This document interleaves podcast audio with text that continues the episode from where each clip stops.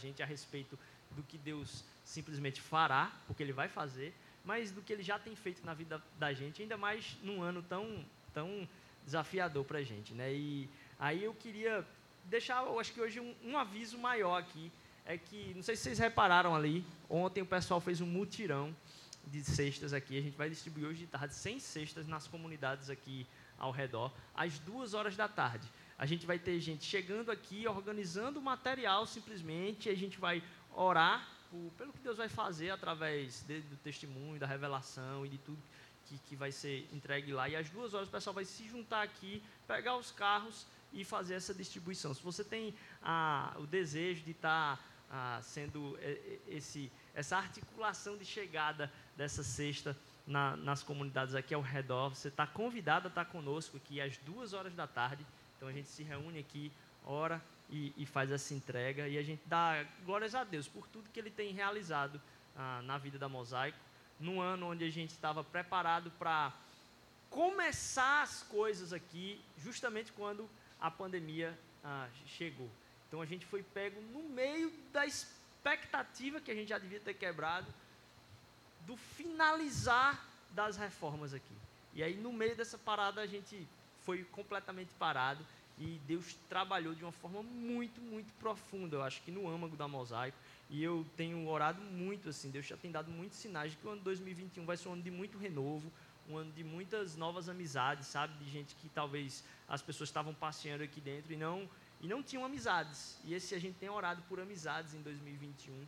É, a gente tem orado por renovo de propósito, renovo de uh, ministérios e Deus já tem dado sinais assim que eu estou sem nem saber como é que tanta chacoalhada no final do ano é tão possível.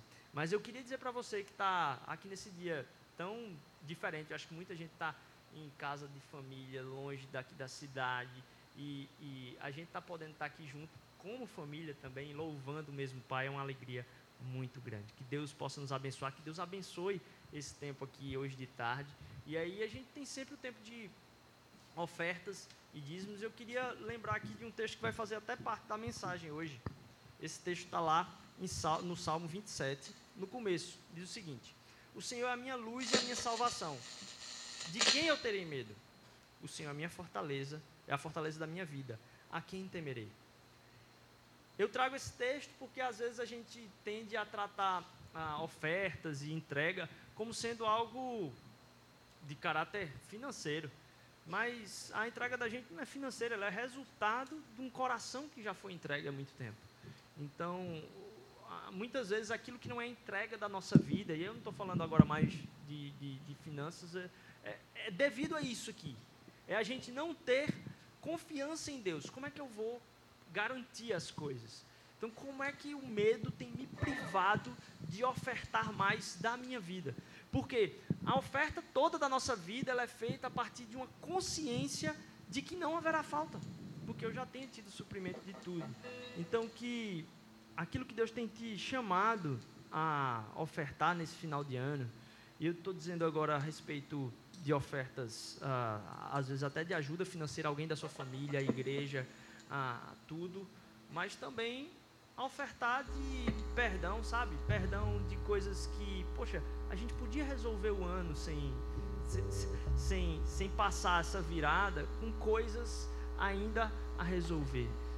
Qual é o medo que está causando a nossa oferta, a nossa perda de não ser concretizada, sabe? Então que Deus possa tratar nesse tempo onde a gente louva. Ah, aqui atrás, aqui do lado tem uma caixinha, se você quiser fazer um tempo de de oração e entrega ali, tem a caixinha, tem a maquineta também. Mas que você esteja meditando durante esse tempo sobre o que, que ainda falta por medo ser deixado em 2020. O que, que ainda falta por medo ser deixado em 2020? Que a gente possa estar louvando a Deus, porque a luz que a gente segue, a luz que guia nossa nosso caminhar, tira esse medo da gente. A gente vai meditar um pouco mais nisso ainda hoje. Tá bom? Deus abençoe e vamos ficar de pé ainda para louvar esse tempo ah, de oferta. Amém. E nesse momento, né, que é tão íntimo para a gente, né, que a gente possa cantar essa canção que é tão recorrentemente cantada, mas pensando na letra, fazendo dessa letra uma oração para a gente.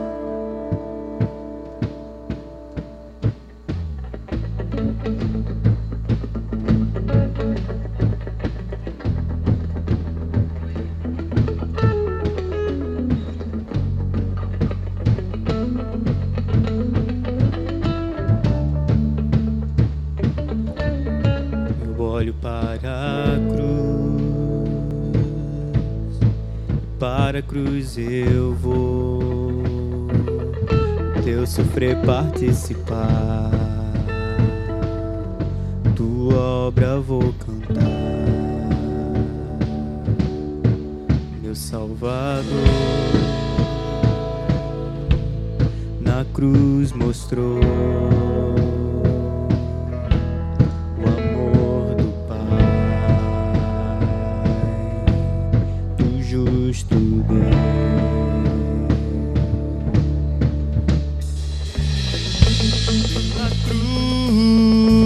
me chamou gentilmente, me atraiu e eu sem palavras me aproximo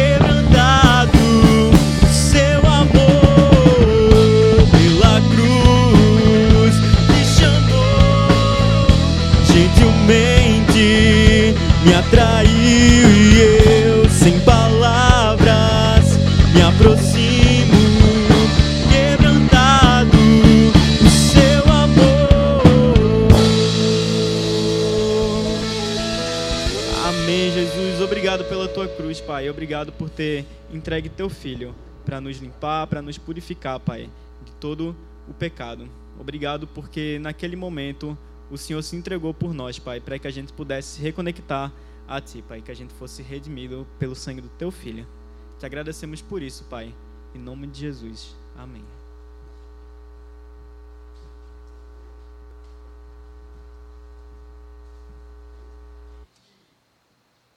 A gente chega no, no último episódio da nossa série hoje, a série A Conspiração do Natal. E a gente tem visto aí vários pontos, né? A gente tem lembrado sempre desses pontos. ah, e a gente já passou os últimos três domingos aí falando a respeito de adore intensamente, porque o Natal começa com Jesus, termina em Jesus, ah, o Natal é sobre Jesus. E a gente tem lutado ah, aqui para se juntar com outras igrejas. Hoje de manhã eu estava vendo que uma outra igreja fechou a rua dentro da campanha da, da conspiração do Natal e estava fazendo ah, um, uma apresentação de balé do projeto social que eles têm lá, ah, junto com a rua toda fechada. E a gente tem tratado dessa série como sendo um grito de dizer: não, a gente não vai. Eu não sei o que Deus vai fazer com isso, mas a gente não vai ser sucumbido a tratar o Natal com aquilo que os shoppings têm falado a respeito de como a gente tem que tratar o Natal.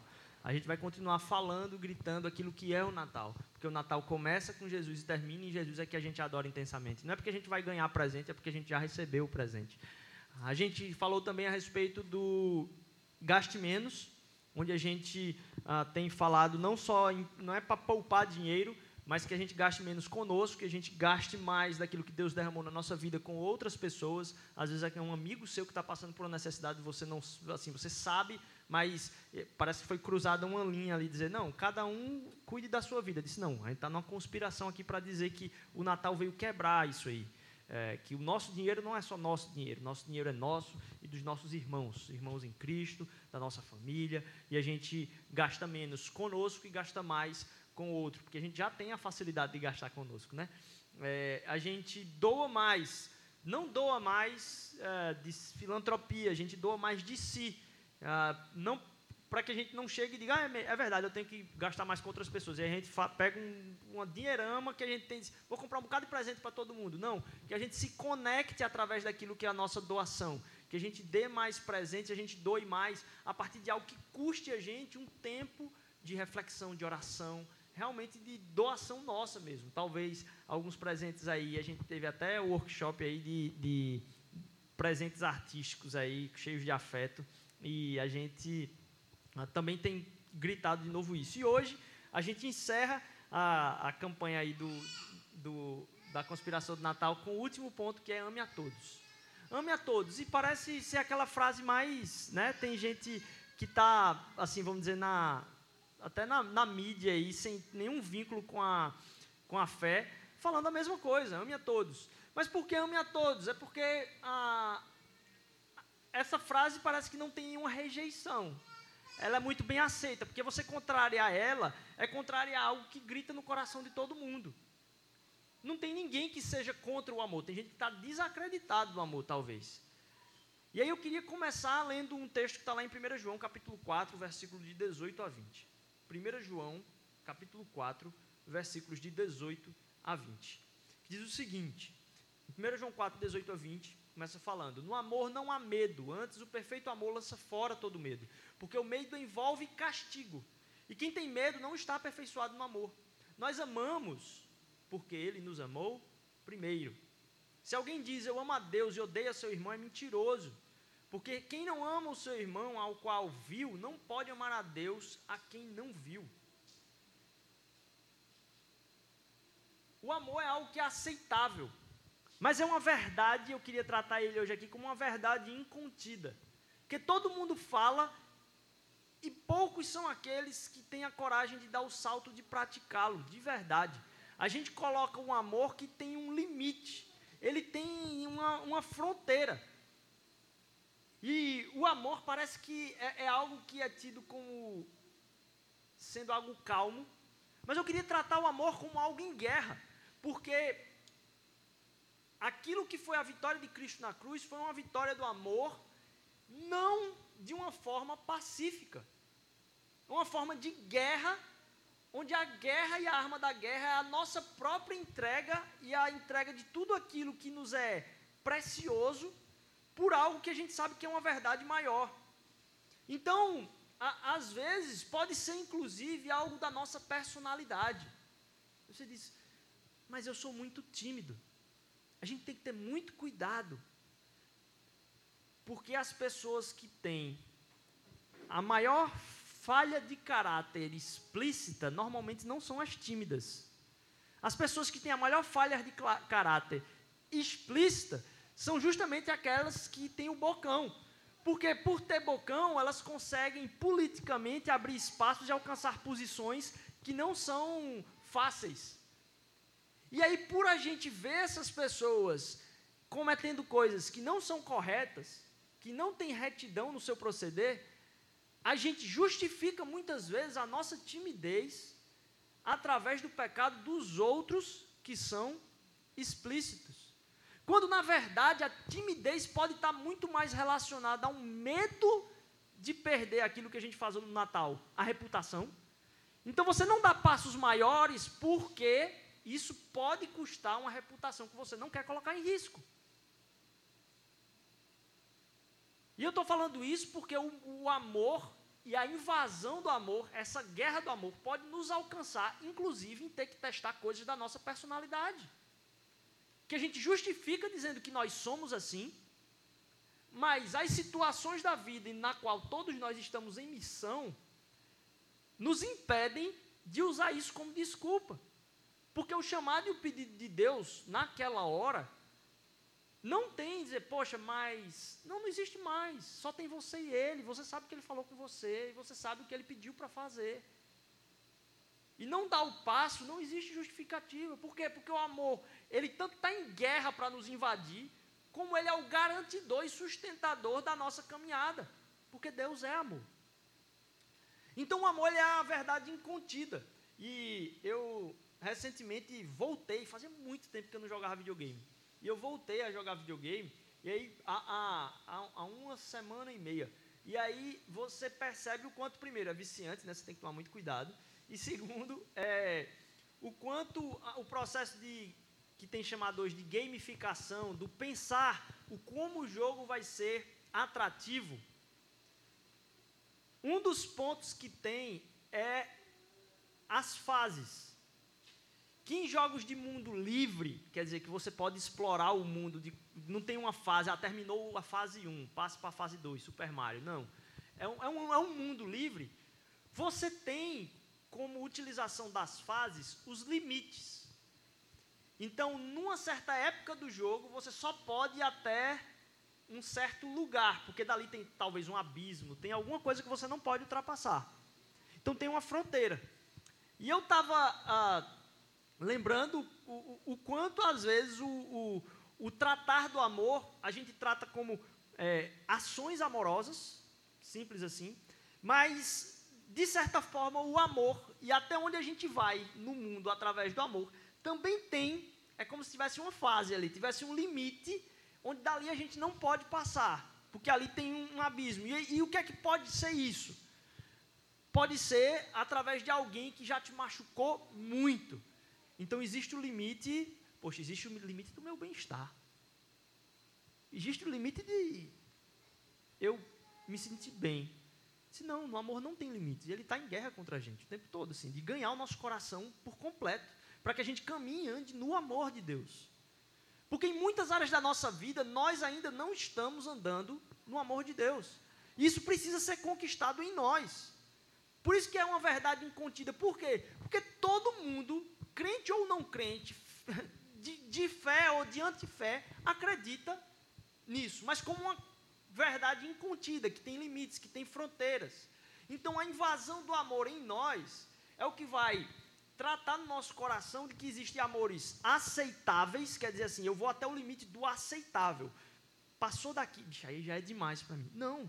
Deus vai estar tá querendo sempre esticar isso em nós, para que a gente entenda que na falta de ousadia de viver no amor, a gente vive ainda mais enclausurado nos nossos próprios medos, porque o amor lança fora todo medo, como a gente viu aqui. Então, um amor que faz guerra em nós e o amor que não tem fronteiras. E ele causa, então, transformações miraculosas mesmo. E eu vou citar três delas aqui. A primeira transformação que eu queria citar do amor quase como mágica, mística, na verdade, milagre, é a transformação econômica, que é a transformação do custo. A transformação que o amor faz no custo é uma transformação econômica. E eu estou falando do custo, não é no custo financeiro, é no que vai custar a mim amar o outro. E muitas vezes o custo financeiro é o de menos, nesse caso. Porque na verdade a gente ganha dinheiro para comprar as coisas que o dinheiro é usado para fornecer a nós. A gente usa do dinheiro para trazer para nós aquilo que a gente realmente valoriza. Então o problema não é o dinheiro, o problema é que a gente valorize e a gente usa o dinheiro para comprar. E o que deve estar em guerra, às vezes a gente faz, não, eu tenho que usar melhor o meu dinheiro. Não, você tem que usar melhor o seu coração. Para não usar o seu dinheiro para comprar tudo aquilo que o seu coração está desejando. Porque o pecado está no que o seu coração deseja, não no que, que o dinheiro comprou. Então a dificuldade não é da gente abrir mão e ter a invasão do amor em nós para que a gente agora dê dinheiro. Não é para que a gente reoriente aquilo que agora tem custo para nós, seja o seu tempo, o seu bem-estar, o seu conforto, talvez um feriado que você podia estar em casa e não, você sabe que você precisa ligar para alguém você não queria falar com ninguém hoje. Porque o custo é algo muito mais profundo. Então não estou falando aqui de dinheiro. O que o amor faz então é uma transformação de custo. Aquilo que antes custava muito a mim, Deixa de custar. Porque em ousadia eu vou superar aquilo que me é conforto. A invasão do amor em mim vai fazer com que o que antes me era valioso, eu ponha em jogo. Não é que eu deixe de tratar como valioso, porque isso não ocorre automaticamente. É porque eu topo essa guerra do amor em mim, que eu digo, me é valioso, meu conforto aqui é valioso, mas eu vou confrontar esse negócio em nome de Jesus.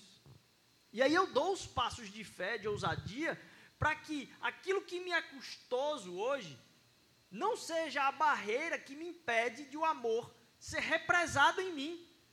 Por quê? Primeiro, a fronteira que acontece do amor do nosso coração é a fronteira que impede muitas vezes do amor de Deus ser recebido na outra ponta. Aquilo que eu coloco por valioso e custo dentro de mim, é na verdade a barreira que está impedindo da pessoa ver a Deus. Porque Deus nos chamou para, em conhecendo, fazê-lo conhecido. E a gente tem a testemunha de quem Ele é e não represar o amor de Deus. Por isso que Ele está em guerra em nós. Porque não diz respeito só a gente vir para um culto. Diz respeito a Ele ser conhecido por outras pessoas.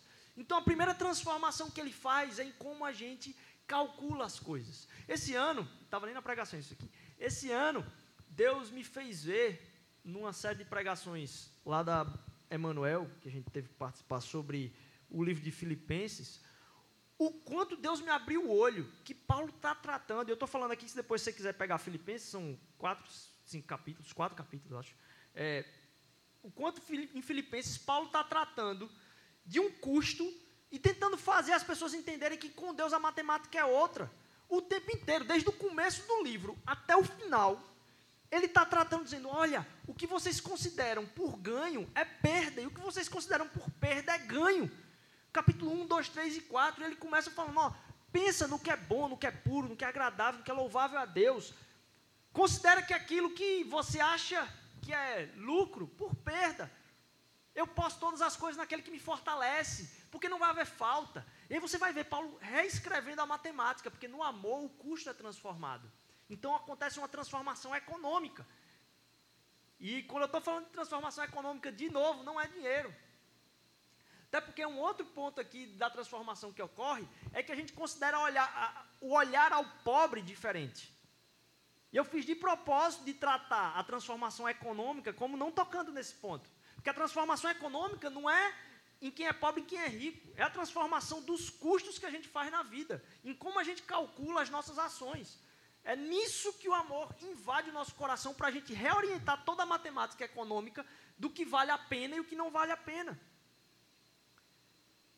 Ele causa uma transformação agora no olhar do pobre, é numa transformação de poder. E num testemunho contra as, os principados e potestades do ar.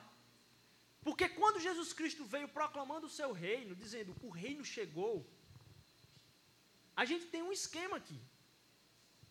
Que é você só consegue as coisas na terra se você tem grana. O poder só nos é dado a partir daquilo que a gente tem que não tem.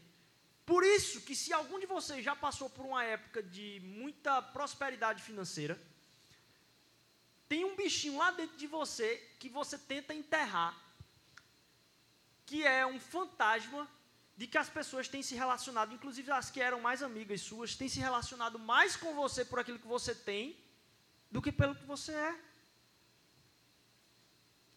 Porque as posições e o poder vai sendo dado à medida que a gente tem ou não tem alguma coisa. E aqui pode ser grana, pode ser fama, pode ser importância. Nos vai sendo dado espaços e coisas e autoridade e poder na medida das coisas que a gente tem ou deixa de ter. Então a transformação que causa no universo do nosso tratar e lidar com o pobre é um estabelecimento de colocar um estandarte aqui na terra e dizer: não é assim que as coisas funcionam. Porque o reino é outro. Eu não vou tratar o pobre pelo que ele tem, eu vou tratar o pobre por quem ele é. E a gente coloca então o pobre na mesma condição de conseguir aquilo que o mundo diz que ele só tem condição de conseguir se ele tiver. A gente tem o dever e a missão de fazê-lo enxergar que ele não é aquilo que ele tem e colocar ele em posições que não dependam daquilo que ele tem, para falar a respeito daquilo que ele é. Isso é um testemunho contra os principados e potestades que querem regular o nosso entendimento de que só é quem tem. E quando a gente faz isso, quando a gente senta à mesa, e essa foi uma das maiores tristezas da gente não poder fazer a ceia esse ano aqui. Ano passado a gente fez uma ceia aqui dentro com todas as comunidades, a gente sentou com cada um deles aqui, e, e, e, foi muito legal saber, acho que uma das coisas mais legais do ano passado da gente poder ter feito isso, foi ver que na mesa não era um assunto novo, era um assunto de que a gente já conhecia muitos deles, e era assunto de coisas da vida deles que a gente já conhecia. Isso foi muito transformador.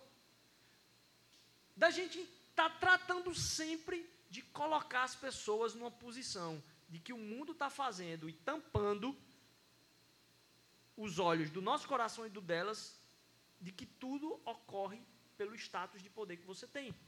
E a gente tem a missão, o encargo de destruir isso. De dizer, não, aqui não funciona desse jeito mais, Satanás. Porque a gente não está escravo disso. Apesar de o mundo ainda viver sobre isso, o vive por falta de submissão a Deus. Porque quando nos submetemos a Deus, a gente é atento. Não é que a gente vai vencer isso, é que isso já foi vencido. E o nosso lidar com os pobres, os mais pobres, é um testemunho de que essa guerra já foi vencida para o mundo, mesmo que eles não entendam. Então, primeiro, uma transformação econômica, que não tem a ver com pobre. Transformação econômica tem a ver com o custo que eu faço e cálculo da, da, das minhas ações e da minha vida. Depois tem uma transformação mágica, miraculosa, de poder. Porque a gente coloca, pelo amor que invade o nosso coração, a gente é colocado a levar pessoas a outras posições de poder, não dependentes do que elas têm, mas em quem todos nós somos. Transformação econômica de poder. Uma outra transformação é a transformação, então, familiar. É a transformação que alcança os invisíveis. Os invisíveis são aqueles que a gente não percebe. Por isso que na pregação de hoje a gente está falando sobre ame a todos, porque a gente tem facilidade em amar alguns. E Jesus é muito claro. Eu acho que não teve uma outra vez que Jesus falou assim: Ah, vocês fazem isso que vocês fazem, todo mundo faz. Não me lembro de nenhum outro trecho da, da palavra que Jesus disse: Não, mas fazer isso aí qualquer um faz. E Jesus diz isso, para amar amigo, todo mundo ama. A questão é amar o inimigo. Ame a todos. Porque aí você transforma aquilo que antes era invisível, e é uma realidade que o reino de Cristo Jesus veio estabelecer aqui na terra, é que não só não tem status de poder, mas os invisíveis são tão visíveis quanto os nossos familiares. Você torna pessoas que eram invisíveis, invisíveis. É como se você fizesse elas surgir a serem, porque até mesmo elas muitas vezes estão se considerando como invisíveis, porque ninguém olha para elas. Então, quando a gente trata os invisíveis como sendo aqueles que são os de perto, quando o amor chega neles, o que era invisível se tornou família. E eu falo dessas três transformações aqui como talvez sinais e guias para entender se o amor que está invadindo o nosso coração é um amor de amar a todos. Porque ele tem que estar tá transformando os nossos custos, fazendo uma transformação econômica nas minhas ações. Mas ele tem que também fazer uma transformação de poder em mim, onde eu tenho que abdicar daquilo que eu tenho acesso a para fazer outras pessoas terem acesso a. Talvez chamando alguém para jantar em casa mesmo. Terceiro, trazendo pessoas que antes eram invisíveis para serem adotadas, porque é o que a gente foi. Todos nós adotados por Cristo Jesus, feitos famílias. E é isso que a gente está fazendo aqui, louvando e adorando o nosso Pai. Reafirmando isso no nosso coração. Isso faz com que a gente chegue aqui ao, ao, ao final dessa reflexão, pensando então nesse dilema de uma guerra do amor, de invadir o nosso coração, para que as fronteiras que são estabelecidas e até onde ele vai, possam ser ultrapassadas, para que o amor não possa ser represado em nós. E eu finalizo até uma, e aqui, créditos. Essa parte aqui da pregação é, é, é, é da minha esposa. É, ela estava fazendo devocional e veio compartilhar comigo. Eu disse, amor, vou roubar tua pregação. É, ela lembrando assim de dois trechos onde, onde Deus fala profundamente ao coração de alguém a respeito daquilo que ele vai fazer, o que ele está fazendo no mundo. O primeiro deles está lá em Lucas capítulo 1, versículo de 12 a 15 e 17 a 18. Que foi quando Zacarias, o pai de João Batista, recebeu a revelação de que eles teriam um filho. Quando Zacarias o viu, Lucas 1, 12 a 15. Quando Zacarias o viu, perturbou-se e foi dominado pelo medo. Mas o anjo disse: não tenha medo, Zacarias. Sua oração foi ouvida. Isabel, sua mulher, dará a você um filho. E você lhe dará o nome de João, e ele será motivo de prazer e de alegria para você, e muitos se alegrarão por causa do seu nascimento. Pois será grande aos olhos do Senhor. Ele nunca tomará vinho nem bebida fermentada, e será cheio do Espírito desde antes do seu nascimento. E irá diante do Senhor no Espírito e no poder de Elias para fazer voltar o coração dos pais a filhos e os desobedientes à sabedoria dos justos, para deixar um povo preparado para o Senhor. Zacarias então pergunta ao anjo, e eu quero que você faça uma pausa aqui entenda. Imagine esse anúncio sendo dado por um anjo, por um cara que estava orando por aquilo. Deus ministrou uma verdade profunda de futuro, não só da vida dele e da esposa, do filho dele e como o filho dele seria usado para a história da humanidade para revelar coisas a uma nação, de conjurar, de, de juntar mesmo o coração de gerações. E a resposta de Zacarias ao anjo é: e como é que eu vou certeza, ter certeza disso? Sou velho e minha mulher é de idade avançada. Daí muitos de vocês conhecem a história. Ele fica sem falar por nove meses. E aí coloca o filho de João mesmo, mas aquilo ali é tido como algo que o anjo diz, porque você não acreditou, você não vai poder dar um pio. Só que o interessante que eu não tinha notado, Paloma veio trazer isso, isso para mim, é que a mesma coisa acontece com Maria. Logo em seguida, no mesmo capítulo.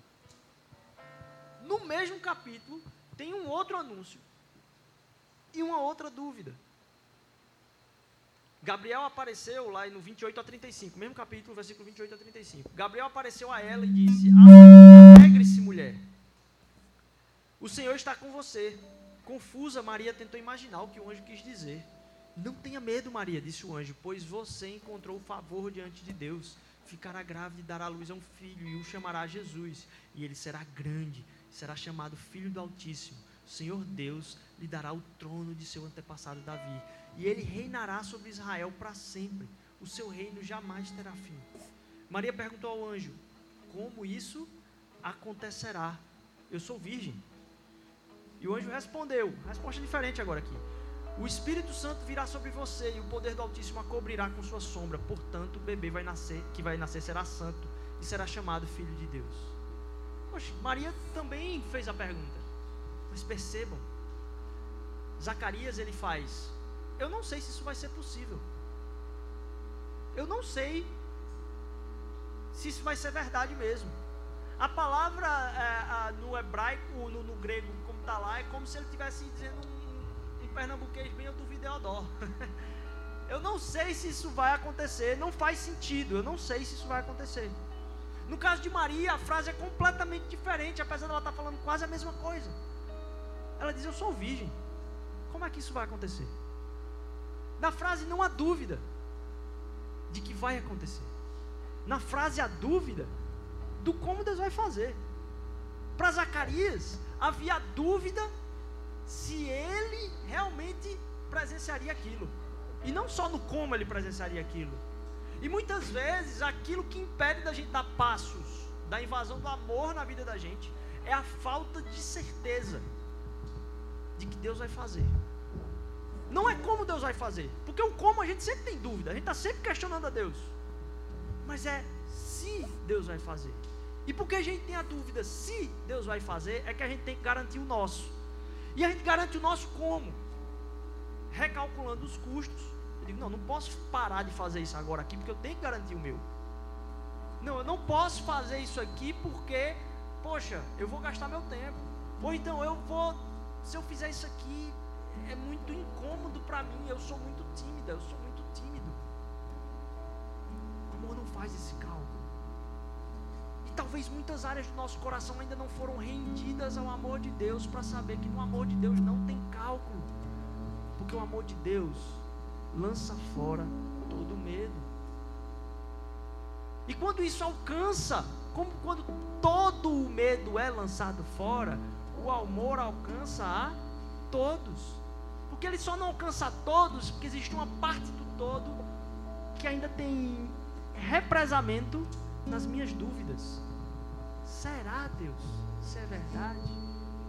Que o cântico de Maria, que vem logo depois dessa parte aqui, de celebração daquilo que Deus anunciou a ela, e perceba, o anjo anunciou do mesmo jeitinho para Zacarias, possa ser vivenciado na nossa vida, não com represamento de fala, de palavras, daquilo que Deus impede que aconteça na nossa vida por causa da nossa dúvida se Ele fará. Mas que mesmo que haja a, a, a dúvida de como Ele fará, a gente celebre o fato de que Ele vai fazer. Porque Ele que é o garantidor através do amor de carregar a nossa vida, a ultrapassar fronteiras, de amar a todos. A gente quer ser uma comunidade que continue gritando. Gritando para gerar fé até mesmo em nós mesmos. Não é gritando o que os outros têm que fazer, é gritando que isso gere fé em nós mesmos. Que eu não deixe passar por causa dos custos que eu faço na vida o amor aos outros.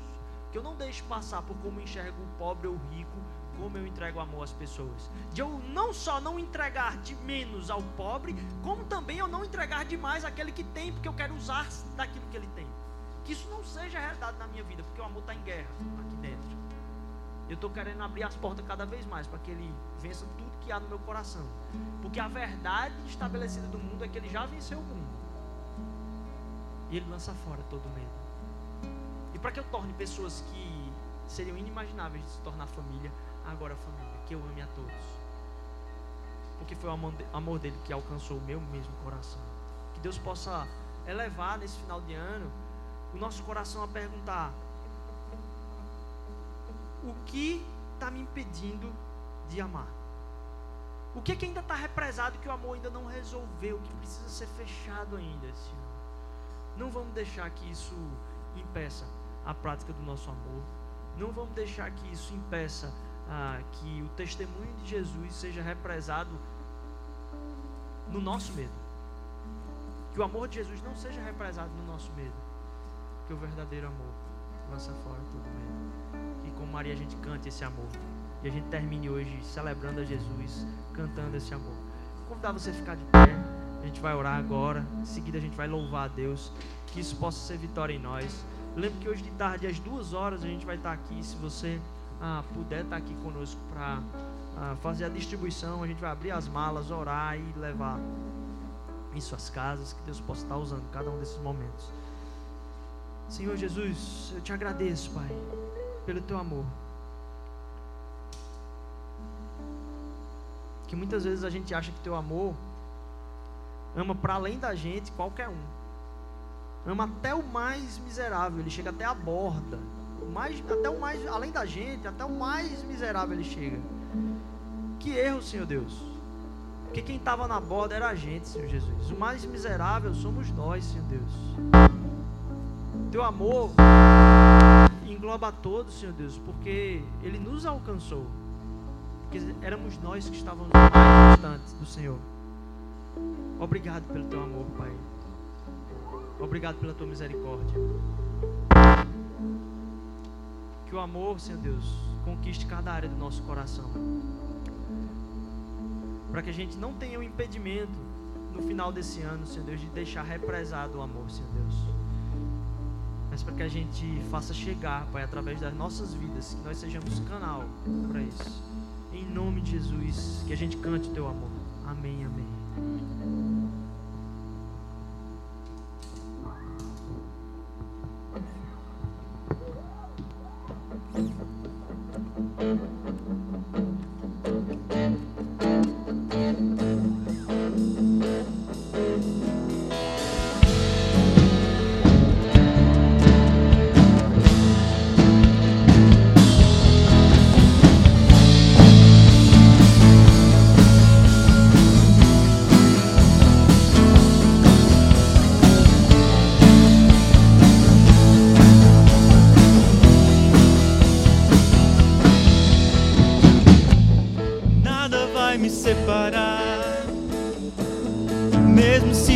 abalar, teu amor não falhar.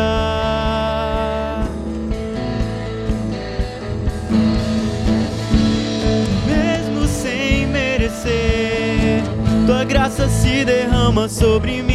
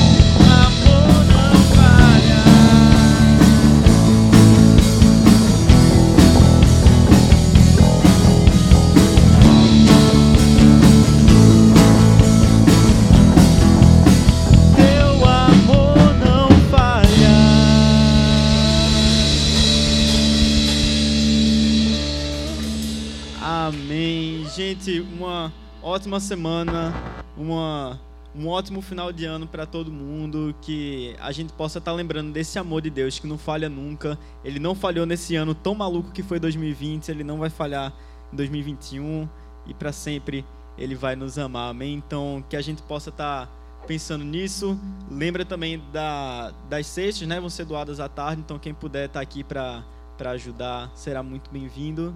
Tem mais algum aviso, Rodrigo?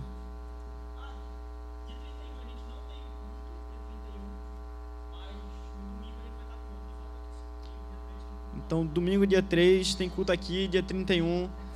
Fiquem à vontade, a gente não vai ter culto, então a, a gente fica com a família. É isso aí, gente. Deus abençoe. Uma ótima semana para todo mundo.